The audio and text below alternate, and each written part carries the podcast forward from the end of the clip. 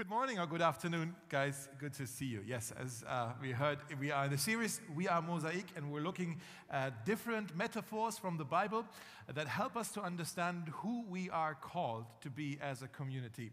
And today we're going to look at the subject of being a flock, being sheep, which isn't the most flattering image, but let's look at it because maybe there's something here that helps us to understand who we are. I want to start um, with this. Um, I, on my social media feed this week, I don't know why, but someone posted, or I just uh, popped up there, um, an article for, uh, like on jobs that are extinct, jobs that are no longer around.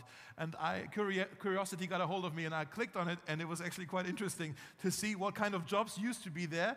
Uh, well, some years ago, but they're no longer needed because of digital revolution and all kinds of things. So let me show you some of the pictures that I saw, and you tell me if you know what these men or women are working on. And so, can you see this? Uh, can you see what, what is which one is it? Oh, yes. What, what is the guy doing on the left? You know?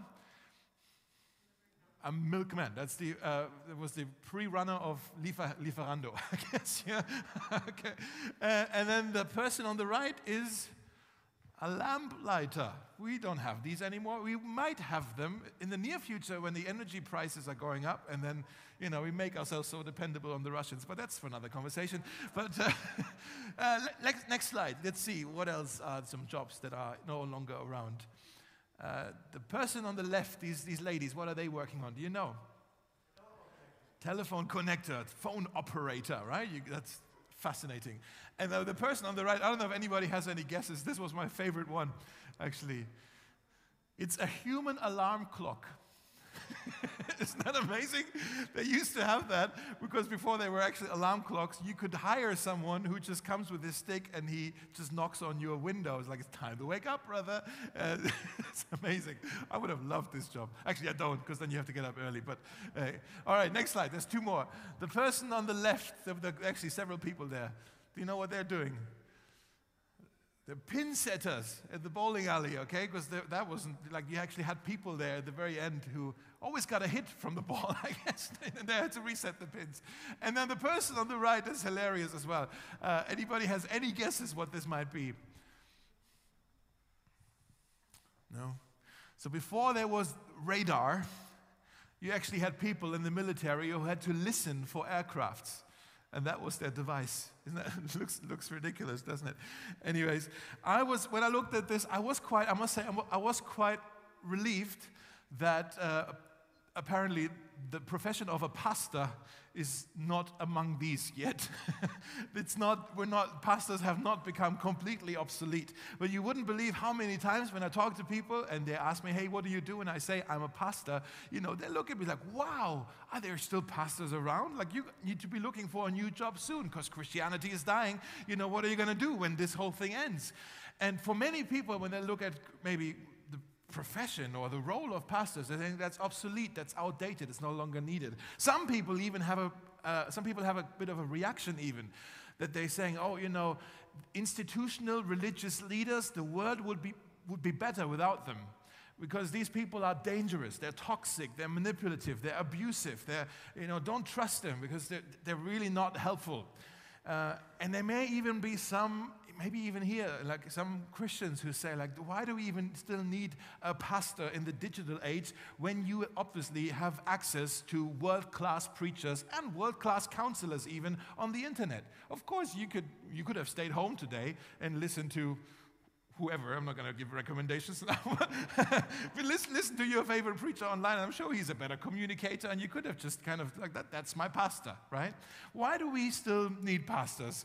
And um, as, we, as we are in this series on who we are as a church, I think at some point it's important for us to think about the role of leadership in the church. And if this is your first time here today, uh, I will need to kind of almost apologize because you, you're coming today and we're talking about something super specific but I hope it's still uh, helpful to you today. Um, let's uh, read our scripture for today. And if you have your little um, yeah, contact card in there. There should be message notes where you have the scripture and you can also write down anything that you don't want to forget after today. Uh, but let me just read this if you're watching from home. We're in First Peter. That's almost in the, on the back end of your Bible. Uh, Peter wrote two letters. First Peter chapter 5. It's also here on the screen. And he says, he has a word here to the leaders of the church. And he says, I appeal to the elders among you, be shepherds of God's flock that has been entrusted to you. Watch over it willingly, not grudgingly, not for what you will get out of it, but because you are eager to serve God. Don't lord it over the people assigned to your care, but lead them by your own good example. And when the chief shepherd appears, that's Joel Virgo, by the way. That was a joke. That's not, that's, it's not him. I'll tell you in a minute who it is. But uh, when the chief shepherd appears, you will receive a crown of never ending glory and honor. So, the first thing, obvious, the obvious one, is that Peter is saying the church is a flock of sheep, the church is a herd. And uh, where did he get that idea from? I can tell you where he got it from. Remember, there's a story, an incident that happened after the resurrection of Jesus and Peter and Jesus, they go for a walk on the beach. And they're actually having a conversation that's recorded in John chapter 21. You can read, look it up. Uh, where Jesus asked Peter three times, Peter, do you love me? And every single time, Peter replies with, Lord, you know that I love you. And then Jesus says, after that response, he says, Feed my sheep, look after my flock look after my lambs. That's where he got that idea from. And I think that's why Peter is saying here, like, hey, the church is a flock. I got this idea from Jesus. He told me to look after um, the, the flock, the sheep. And when the Bible talks about sheep, it always talks about God's people. And I don't know about you, maybe um, you're getting a little bit offended by that metaphor. Because let's be honest, sheep aren't the brightest of all the animals. I would have loved a different metaphor. I would have loved, you guys are tigers, you know, or uh, pandas. I love the panda. Is my favorite animal. Just so Ah, pandas. Have you seen the pandas in the zoo? Uh, anyways, that's not for today. Uh, but, uh, you know, they're, they're, they're stupid. They're, they're defenseless. The, sheep are defenseless. They, uh, they run off. They get themselves into trouble. They're easy prey. When you start to think about and you look at sheep, you actually realize sheep are a lot like people. They're, they're easily getting nervous. They're super anxious. Hello, that's all of us. On the inside, we're actually quite anxious. Fee, uh, sheep have uh, an ability to hide their pain so they don't get eaten by the predator. Hello, that's a lot like people, isn't it? We have an ability to hide our pain so we don't get eaten. They follow each other, even if it's in the wrong direction. Hey, we do that too. Actually, people are a lot like sheep, so this metaphor isn't so off. Would you agree with me that life is scary? Life is just difficult, especially in this season. I think we can all sense it on different fronts, and we do need each other. I think that's kind of been the theme that we've been looking at over weeks now that we need one another. God places us in a family, He places us uh, in, in a garden, and also today, He places us in a flock among other like minded people because we need each other. You're not made to do this life by yourself. Uh, in in um, well, here's the first thing I want to say is that uh, the church, the flock, it belongs to Jesus. It's, uh, he is the chief shepherd, and then he chose to entrust it to local pastors, and he says, Here is a segment of my flock. Here's a, here's a, a group of them, and you look after them. And then you over here, you look after them. And all together, by the way, all together, we are the church of Jesus. In Berlin, there's only one church of Jesus, but we meet in different segments. There's ICF, there's Mosaic, there's Hillsong. All of those that were part of the same flock. We're part of the same tribe. We're not in competition with the other churches. Do you know this? We, we all need each other. Like we complete each other. We don't compete with each other, okay? And so I'm grateful for all the other churches here. And I'm not responsible for the other. I know I'm responsible for this one here that Jesus says, hey, this one I'm entrusting to you. Let me show you a verse here in, in Acts chapter 20. The Apostle Paul says, Keep watch over the flock of which the Holy Spirit has made you overseers. Be shepherds of the church of God, which he bought with his own blood. He bought it with his own blood. That, he, he's being very clear here that Jesus purchased the church, the flock. That means it belongs to him. He paid the price for it. He paid a costly price. It cost him his life. It belongs to him. You need to know this. Mosaic is not my church. It's not. It's also not your church, really. We're part of it, but it's not our, it doesn't, we don't own it. Jesus owns it. That's good. That's how it needs to be. We need to remind ourselves Jesus owns this church. Whatever he wants to do with this church, he's free to do it. It's, it's his church, okay? And he says to pastors, though, uh, watch it for me. It doesn't mean you own it, but I'm entrusting it to you, so you look after it for me. That's what he's saying. Now, leadership then is primarily about responsibility, not ability.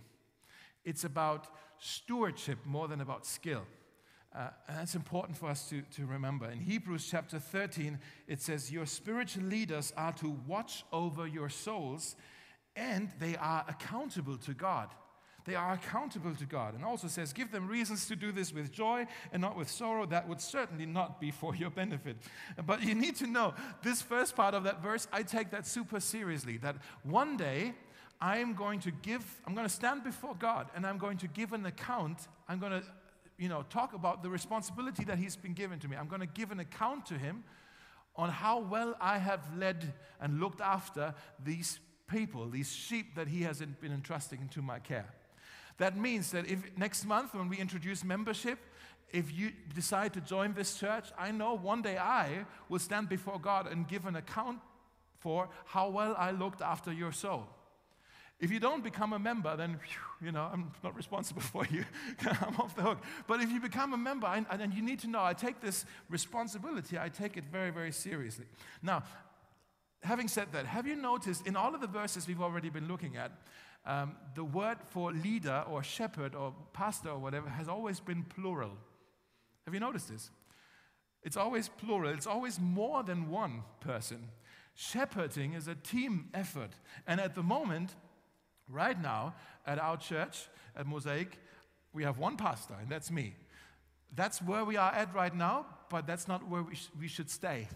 And uh, it's, it's good, it's, it's, important that, and actually we're working on it, that we are uh, establishing a bit more of a formalized pastoral team. You might call it eldership, if you will. We'll see what we'll call it, but a bit more of a pastoral team of people who will help me and all of us together as a team. We will look after the well being of this church because Mosaic is a growing church. There's loads of different people here I'm really excited about, lots of different needs as well, and it's impossible for one person to to, you know, I'm, I'm, I don't have a, I have a, sometimes struggling with my Messiah complex, but I know I'm not able to look after everyone like properly. Like we need to have some more people uh, joining the team, okay? We need more than one pastor. But today I want to just ask the question, what is the role of a leader in the church? What is the role of a pastor? And maybe in your mind you're already kind of switching off. It's like, well, I'm not the leader, then this is not for me. I'm just going to go home maybe, or just in my mind I'm already planning lunch. And I want to encourage you to stick with me because I think it's a really important question to think about, not just for leaders in the church, but for the church to also know okay, here's what I can expect from my leader. Here's, you know, in many ways today it's a bit of an odd, kind of very specific theme, but I'm trying today to kind of raise the bar for leadership, and you should actually hold me to this, what I'm saying today. Okay? So we need to know, okay, here's what a leader in the church should be doing and also what he shouldn't be doing. And uh, also, as we're thinking about maybe, you know, not maybe, uh, in the near future, establishing a bit more of a pastoral team, like, okay, what is it we're looking for in, like, in terms of character and, and responsibilities for these other leaders who should become, uh, become part of this team? Thirdly, another reason why I think it's important to talk about this is because some of you, you are uh, experiencing, you're almost sensing that God might be calling you into some kind of shepherding ministry and you're thinking about it and you're maybe praying about it, you need to know what it is you're praying for. What it is maybe you should prepare for. Uh, what is the role of a leader in the church? Okay, so let's look at this. Let me go back to this, the first two verses here from uh, 1 Peter uh, chapter 5. He says, I appeal to the elders among you, be shepherds of God's flock that has been entrusted to you, watch over it. Now, we need to do a bit of a work, word study here, and I'm going to show you three terms in the Greek. Not that I know any Greek, I forgot all of it, but I'm going to show off a little bit with the words I looked up this week in the Greek. But there's three terms in here. They kind of they're, they're di- different words or they're different uh, titles, but they describe the same role. It's one role, one one function in the church, kind of one person, you know, duplicated, but there's just three responsibilities for that person. Does make sense? So the, the first one is the word for elder. It doesn't just mean old person. Actually, the Greek word is presbyteros, okay? Where we get the word Presbyterian from, okay? Presbyteros, the word priest comes from that as well, by the way. It actually means pres means before, and then buteros is to walk. It's someone who's walked before. That's why we say an older person is someone who has just a bit walked, walked a few more years in life, okay? An elder is someone who walks before. Then the word shepherd is the word poimen. Okay, poimen means literally translated flock feeder. A flock feeder, someone who cares for the sheep. And then the overseer, to watch over, is an overseer, is the Greek word episkopos. Epi means over, skopos means to look, where we get the microscope from, okay? Skopos. Uh, episcopos is someone who watches over. Someone, you could say a modern word for it is a manager, someone who has oversight, uh, but also someone who makes sure that nothing attacks the flock. So it's kind of uh, a watchman, um, someone who defends if an enemy attacks. Okay? That's an overseer, it's a defender, a guardian. Actually, the Latin word for it is the word bishop. So if you want to, you can also call me bishop from now on. Please don't. That was a joke. I shouldn't have said this. It's going to stick now, right? You're going to call me bishop this week. I know it. Please don't. Okay. But these are the three kind of functions, the three role descriptions. And let me just look at this. What is then the responsibility of a pastor? Let's just maybe write these down. The first one is a, a pastor is responsible to lead the way, to, to, give direction, to lead the way. That's the first responsibility. Um, couple months ago, I went to Prague uh, by myself just for a couple of days. I was off for two days and I was like, what am I going to do? And I went to Prague for a couple of days. And uh, I didn't know anything about the city. I've never been there before, just kind of walked around. I enjoyed my time. It was nice to walk around, but I'm sure I've missed so many of the historic things just because I was unaware of it.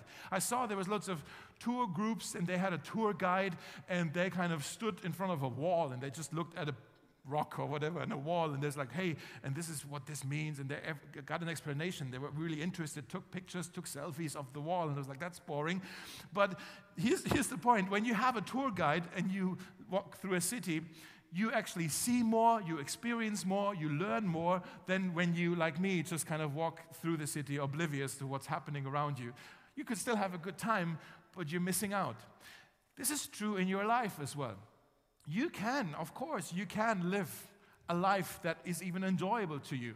But if you don't have people who coach you, who guide you, who kind of walk before you, who kind of you allow to have some influence on your life. You need some influences in your life, okay? Some people who, who coach you and direct you, uh, then you may actually miss out on what potentially is there for you that you're missing out on. Does that make sense? Um, in John chapter 10, Jesus says, after the shepherd has gathered his own flock, he walks ahead of them and they follow him. Now, here's an important principle, a leadership principle, why I actually love the image of the flock. You know the difference between sheep and cows, like cattle, and how you have to lead them. When cattle, you have to, when you've seen cowboy movies or whatever, you actually have to push them you have to drive them. You have to shout at them. You actually have to really enforce them so they start to move. Sheep, you can just lead by walking ahead of them and they follow you. There's an important leadership principle here that uh, actually Peter talks about it as well in, in, in verse 3. He says, Don't lord it over the people assigned to your care, but lead them by your own example. That's the role of an elder, someone who walks before. Make sense? Someone who walks with, someone who leads by their own example. If you're ever in a church where the leader of that church is manipulative, he's trying to uh, use you, he's trying to, he's power hungry, he's a bully, he's a control freak, he wants to use people for his ministry, run as fast as you can from that church. Run as fast as you can from, from that leader because he's doing the opposite of what Peter is talking about. That's not leadership, that's dictatorship. Leadership is when you lead by your own good example, not by lording it over the people. Maybe you want to write this down the following statement A leader is someone who knows the way, shows the way, and goes the way. A leader is someone who knows the way, shows the way, and the third one is important, also goes the way. You may have a leader at your work, maybe your boss. He tells you what to do, and he's entitled to do this. But that's kind of sometimes it just feels like, man, I'm doing it. You could also show me sometime, like, or you know, you're just sitting around playing whatever on your computer, yeah. And uh, we we all love to work with leaders who also go the way with us, right? That's so different than the dictator who just commands you around. A leader is someone who knows the way, shows the way, and goes the way.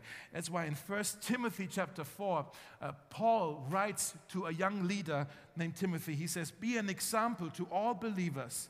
Be an example. Walk ahead of them in what you say, in what you live, in your love, in your faith, and in your purity.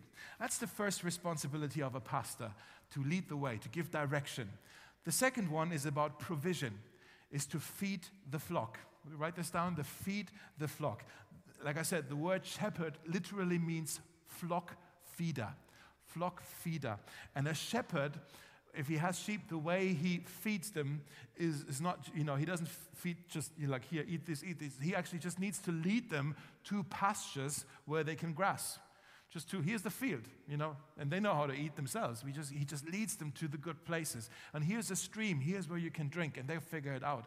In many ways that's kind of the responsibility of a pastor as well. Spiritually speaking i am to lead you into this word that's why I'm doing this right now. I'm trying, trying to explain things to you.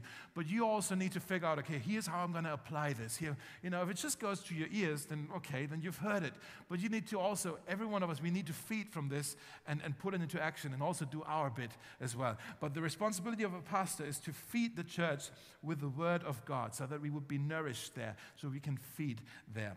Um, Peter, again, he talks about the posture of how this should happen in verse 2. He says, Feed the flock not for what you will get out of it, but because you are eager to serve God.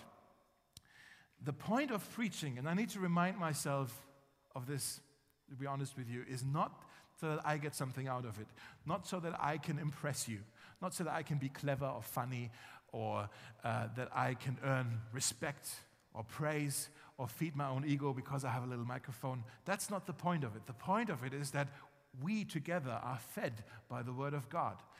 My responsibility is to make sure that we as a church, we receive the whole counsel of God, that we grow and are strengthened in our faith, that our love for Jesus is deepened, that our uh, understanding of the gospel is deepened, that, that our vision for the kingdom of God is, is widened. That's the point of preaching. And the Bible warns us of shepherds who forget that. Let me show you this verse in Isaiah 56.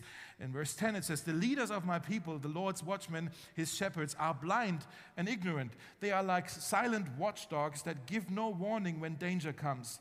They love to lie around, sleeping and dreaming. Uh oh, they are dogs with mighty appetites. They never have enough. They are shepherds who lack understanding. They all turn to their own way, they seek their own game. If you ever come across a leader like this, really run, okay? Uh, the third one, the third responsibility is um, the pastor fights off wolves.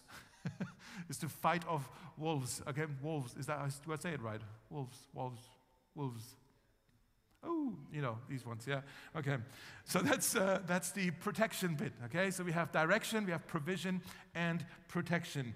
Again, the role of an overseer, episkopos, is someone who watches out, who looks over, someone who protects the flocks. He looks out for predators, and if they come, he defends. He's a guard, he, he fights, okay? In verse 2, it says, Watch over the flock willingly, not grudgingly. The word willingly in other translation is translated as courageously or fearlessly. Watch over the flock fearlessly, defend it, fight for it. Now, let me ask you this question Who are the wolves? Who are the predators who come to attack the church? Jesus actually tells us in Matthew chapter 7, he says, Watch out for false prophets. They come to you in sheep's clothing but inwardly they are ferocious wolves. And Paul says something similar to the Ephesians in Acts chapter 20. He says, Guard and protect the church of God, because after I leave, I'm about to leave here, savage wolves will come in among you, and they will not spare the flock. That's scary, isn't it? Now, who are the wolves? False prophets, people who teach you false truths, who are trying to distract you, who are trying to distort the gospel of Jesus, who are trying to put laws on you, false prophets, sexual predators.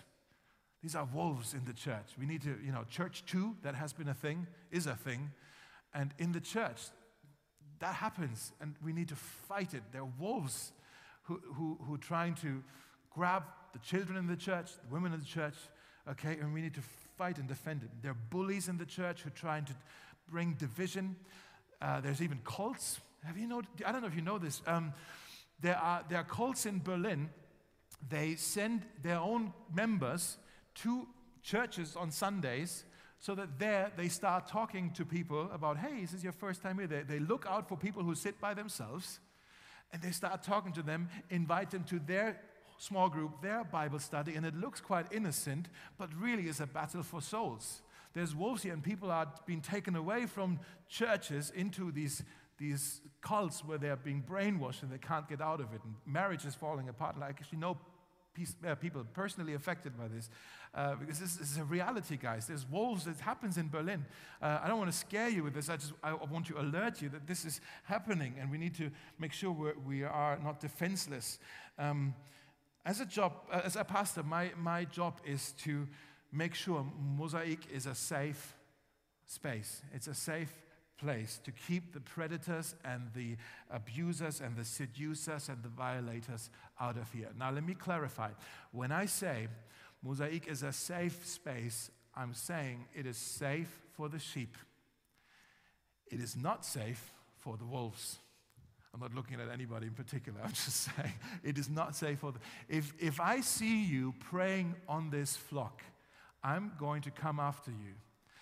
Uh, that's, a fight I am happy to pick, and I'll fight it with everything I've got. I will hunt for you because I won't let you prey on a child or a girl or a woman or, or a man, anybody here in this church, because this church has been entrusted to my care. This has been entrusted to me by Jesus, and He, he, he treasures it. He, he, it belongs to Him. It doesn't, you, you don't have the right to do this here. So, yeah. okay? Let me say all of what, what does all of this mean? All of this, what I said so far. It means that if you are a Christian, if you're a follower of Jesus and you don't have a church family, then you are a sheep without a flock.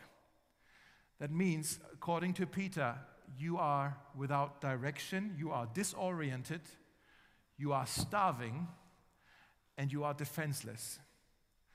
But if next month, when we introduce membership, or even now already, you're saying, Yeah, yeah, yeah I want to be part of this church community here at Mosaic, I commit to you, I vow to you that I will do my very best. I live for this, I'll die for this if needed. I'll do my very best to give this church, this flock, direction, to lead the way as best as I can, to feed, to nourish, okay, to feed the flock and also to protect the flock when needed. And I say this with confidence, not because I am such a great pastor. I know I'm not. But I say it with confidence because I'm the under shepherd of our chief shepherd. Remember, here, let me show you this verse again. Verse 4, where Peter says, uh, When this chief shepherd appears, you will receive a crown of never ending glory and honor. So, someone greater, the chief shepherd here, is ultimately in charge. Now, who is that? It's not Joel Virgo. it's also not the Pope, in case someone's wondering. This is talking about Jesus Christ himself. Jesus is the chief shepherd of this church. He is our senior pastor at Mosaic, okay? Jesus here is the one who calls the shots. And just as we close, I want to just uh, invite you just for the last few moments to look at Jesus, our chief shepherds, and how wonderfully he actually shepherds us, okay? So the first one, if you want to write this down, Jesus leads us. Okay, Jesus is our leader. In John chapter 10, Jesus refers to himself as the good shepherd. And he says, The shepherd calls his own sheep by name and leads them out. After he has gathered his own flock, he walks ahead of them and they follow him because they know his voice. They wouldn't follow a stranger, they will run from him because they don't know his voice. Do you see it? Jesus, he walks ahead of them, he says. That means he leads us gently. He calls us by name. He leads us with kindness. He doesn't push us like he would have to push cattle. No, he guides us. He invites us to follow him. He says, Come, walk in my ways. Come, come follow me. I'll lead you to good pastures. You don't have to be afraid. You can trust me. And we can trust him because he's not a stranger to us, because we know him. In Psalm 26, verse 3, there's a beautiful verse where it says, again, picture a sheep following the shepherd it says, Your steadfast love is before my eyes.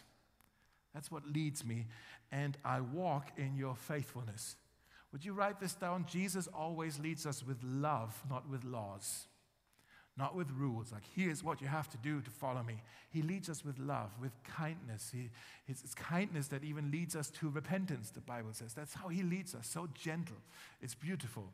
And that's, that's how He kind of ex- is an example of this is what a shepherd is to do. And then the second thing is Jesus, he feeds us. Jesus feeds us. I want to show you a verse that shows us the pastoral heart of Jesus. It's quite beautiful. In Matthew chapter 9, it says, When Jesus saw the crowds, he was looking over the city of Jerusalem. It says, He had compassion on them because they were helpless. They were like sheep without a shepherd. Guys, this verse is about us. This verse is about us because without Jesus, we are like sheep without a shepherd. We are defenseless. We are helpless, it says. But praise God, Jesus has compassion on us. Praise God, his heart goes out to us. His heart is moved when he sees us. There's a prophecy in the Old Testament about how Jesus came to become our shepherd. Let me show you this in Ezekiel 34. Uh, this is before Jesus came. It talks about what he would come to do. It says, I myself will find my sheep and rescue them from all the places where they were scattered. I will feed them on the mountains and by the rivers, and I will give them good pasture land where they will lie down in pleasant places and feed in the lush pastures of the hills. Guys, that is a description of the gospel of the good news of Jesus is that even though we were helpless, He came to our rescue. He came to find us, to rescue us, to save us, bring us to safety, and now He places us in green pasture lands, the church, where we can feed and can be strengthened, where we can grow and be nourished. Okay, that's how Jesus does it. And the third thing, quickly, Jesus protects us. Jesus is our protector. The most famous chapter in the Bible on any sheep and shepherd metaphor is probably Psalm 23. Many of you would be familiar with it. I want to just show you one verse from Psalm 23 is verse 4 where it says your rod and your staff they comfort me. Have you ever wondered what that means? What is a rod? What is a staff? Well, you know a shepherd has a staff. Actually, there's a picture here, I think, yes, of the rod and the staff. The rod is actually more like a club, okay, where that is used to um, actually fight. It's, it's a defensive weapon. It's, it's to guard and to defend. If, if, an, if, a, if a wolf comes, like, boing, you know, you get one. okay, he fights with the club, okay, with, with, the, with the rod. And the staff, you can see on the top, um, it's, it's curved. That's not to fight an enemy, but it's actually to rescue the sheep when they maybe kind of fell down a little bit of a cliff and the, the shepherd couldn't climb down and it's just hanging there. Or maybe it's in the thorny kind of uh, trees or something and bushes and it's like, oh, how am I going to get the sheep out of there? Actually, the, the curved thing is so he can pull the, the sheep by the leg or by the belly or even the head or whatever. You know, like, I'm sorry, too, too graphic maybe. Oh, it's not big eyes, it's a lamb. Okay, what does this mean? It means we need protection not just from our enemies, the rod, we also need protection from ourselves, right? Jesus protects us from our enemies. In John chapter 10, he says, When the wolf attacks the sheep and, and scatters the flock, the hired hand, who just looks after the, the sheep for the day, he runs away and he's working only for the money and doesn't really care about the sheep. But he says, I am the good shepherd. I know my own sheep and they know me, so I lay down my life for the sheep. That's how committed he is to defend us. He goes to fight for us, even if it costs him his life, and it did. That's how committed he is. That's how courageous he is for, uh, to, to us to defend his church. But like I said, it's not just to protect us from enemies, it's also to protect us from ourselves. The reason why this sheep metaphor is so accurate is because sheep tend to wander, they tend to get lost. And the Bible says, We all, like sheep, we go astray. We, we get lost sometimes. We stumble. We, we lose our focus. Sometimes we get off track. And thank God for the grace of Jesus and that He comes after us again and again and again. Some of you need to hear just this right now that Jesus will come for you, not to, to punish you, but to rescue you. He says in Matthew chapter 18 if a man has a hundred sheep and one of them wanders away, what will he do? Won't he leave the 99 others on the hills and go out to search for the one that is lost? That means every sheep matters to Jesus. Every person here matters to Jesus. Everyone, you matter to Jesus. He goes after every single one of us. Again, not to punish us, but to rescue us. What a shepherd, huh? Jesus, what a shepherd, what a pastor. And uh, again, like I said in the beginning, he um, chose to call some of us to lead the church in the way that He's shown to us how to lead the church and uh, to care for His flock with kindness, with compassion, and with courage. Jesus models to us the kind of leader uh, every church needs. Let's pray together. Jesus, we uh, thank you for, um, well, your disciple Peter, who wrote down these verses that maybe sometimes we read and we just read and skip them because we don't really know how, well, how does this apply to me and what is he trying to say. But I, I thank you for this, this charge that you have for leaders in the church. This isn't something you take lightly. You care deeply about how your flock, your church is being led. And Lord, I want to pray for myself, for other people who have responsibility in leading in the church. And Lord, I pray that you would help us to make sure that Mosaic is always well led and well fed and well protected. Uh, thank you, Jesus, that you modeled to us what leadership looks like and help us to continue to look to you for that inspiration, for, for learning this from you. Give us the grace we need to do this. I also pray, Lord, would you raise up some others among us? Uh, would you call some others among us to, to help carry the load here, to, to also be shepherds of this church? Uh, we thank you for what you're doing. Thank you that we get to be um, your flock. And we thank you for your grace, Jesus, for your goodness that you come running after us when we get lost in our ways. And you come with so much grace eh, and, and actually real joy in your heart that when you find us and rescue us and you bring us back to green pastures. Right now, Lord, we just want to sing more of your goodness. We want to sing you praise because we've, many of us, we've experienced your, your goodness and we're grateful for your faithfulness. And now we want to just sing about it and ask that you receive this um, this, this offering of praise. In Jesus' name, amen.